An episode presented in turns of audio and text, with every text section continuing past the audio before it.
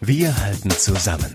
Das tägliche Corona-Update aus der Region unterstützt von DSW 21. Dienstagabend, herzlich willkommen zu unserem Corona-Podcast von Radio 91.2, Antenne Unna, den Ruhrnachrichten und dem Hellwiger Anzeiger. Mein Name ist Florian Joswig und ich halte euch hier mit den wichtigsten Infos und Entwicklungen auf dem Laufenden und zwar direkt hier aus der Region, also aus Dortmund und dem Kreis Unna. Eltern von Kita-Kindern werden wie im April schon auch im Mai von den Kita-Beiträgen befreit. Eine entsprechende Regelung ist in dieser Woche zwischen dem Land NRW und den kommunalen Spitzenverbänden vereinbart worden. Eine weitere weitere Entlastung für Eltern in Dortmund tritt am 1. August in Kraft. Das zweite Kita-Jahr wird beitragsfrei. Das sehe eine Reform des Kinderbildungsgesetzes des Landes vor, erklärt Schuldezernentin Daniela Schneckenburger. Nachdem sich das Land mit den Kommunen darauf geeinigt hat, auch im Mai keine Gebühren für Kitas und Tagespflege sowie die OGS zu erheben, will die Stadt Unna bis auf weiteres keine Gelder einziehen. Erst wenn dies wieder aktiv verlangt werde, sehe man sich am Zug, heißt es. Dortmunds Kulturdezernent Jörg Stüdemann fordert vom Land NRW weitere Unterstützung für Kulturschaffende. Die Soforthilfe für Künstler und Kultureinrichtungen müsse verlängert werden. Darüber hinaus müsse ein Plan für die Renormalisierung des Kulturbetriebs erstellt werden. Als erstes müsse eine Grundsicherung für Künstler installiert werden. Als zweites müssten auch die Kultureinrichtungen der freien Szene finanziell unterstützt werden. Und drittens müssten auf Landesebene Exit-Strategien zur Renormalisierung des Kulturbetriebs entwickelt werden. Natürlich unter Einbindung Einbindung der Kulturschaffenden selbst. Es ist inzwischen mehr als unwahrscheinlich, dass in diesem Jahr irgendwo ein Volksfest gefeiert wird. So stehen auch Schützenfeste auf der Kippe. Jetzt ist das erste für Unna aber endgültig abgesagt worden. In Massen wird dieses Jahr nicht gefeiert. Das Theater Dortmund fordert eine Wiederaufnahme des Spielbetriebs zum 1. September 2020. In einem fünfseitigen Positionspapier erläutern die Dortmunder Theatermacher, wie Aufführungen unter Corona-Bedingungen funktionieren könnten. Abstandsregeln, Schutzmasken, Einhaltung der Hygienestandards und eine Beschränkung der Personenzahl könnten im Theater umgesetzt werden.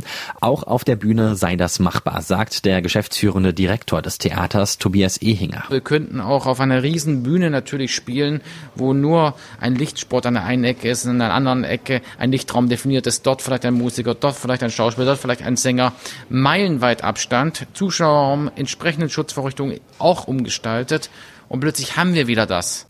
Das Jobcenter Kreis Unna bleibt wegen der Corona-Pandemie weiterhin geschlossen. Mindestens bis zum 31. Mai finden dort keine persönlichen Kundentermine statt.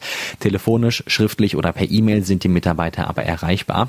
Da das Jobcenter in den letzten Wochen vollständig dienstbereit gewesen ist und die Kundenanliegen problemlos bearbeitet werden konnten, hat sich Geschäftsführer Uwe Ringelsieb dazu entschieden, die persönlichen Kontakte weiterhin zu reduzieren.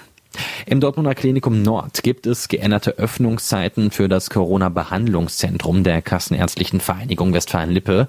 Seit gestern hat es deutlich kürzer geöffnet. Im Behandlungszentrum im Stadion an der Strobelallee habe sich die Zahl der Tests auf 20 bis 30 am Tag eingependelt, sagt Lars Rettstadt, der Leiter des Corona-Schutzzentrums.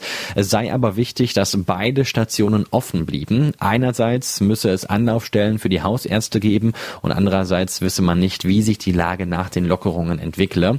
Es könne ja sein, dass die Fallzahlen wieder ansteigen. Grundsätzlich befürworte er aber die Lockerungen, so Rettstadt. Also so wie die Landesregierung das im Moment macht, ist es meiner Meinung genau richtig. Man fährt auf Sicht, man versucht ein bisschen Lockerungen einzuführen mit einem zusätzlichen Schutz, also Mund-Nasenschutz, der dann äh, in der Öffentlichkeit getragen wird und guckt dann erstmal, funktioniert das oder nicht.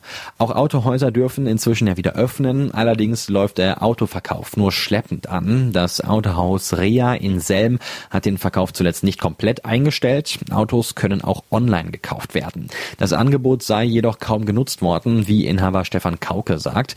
Zumindest in der Werkstatt gibt es genug zu tun. Auch das Autohaus Horst in Selm beklagt derzeit, dass nur wenige Kunden kommen. Für die wenigen, die kommen, liegen für die Beratung aber Mundschutzmasken aus. Am 4. Mai sollen auch die Viertklässler aus Selm wieder zur Schule gehen. Die Stadt als Schulträger und die Schulleitungen bereiten gerade Hygienepläne und Konzepte dafür vor. Die sehen vor, dass die Viertklässler in der Pause und auf dem Weg vom und zum Schulbus einen Mundschutz tragen müssen. Der Werner Reggae-Star Tony Tuklan ist bekannt für seine gute Laune und für seine Stimmungslieder. Die produziert er auch in Corona-Zeiten. Ungewohnt nachdenklich zeigt er sich aber, wenn es um die gesundheitliche Lage in seiner Heimat Nigeria geht.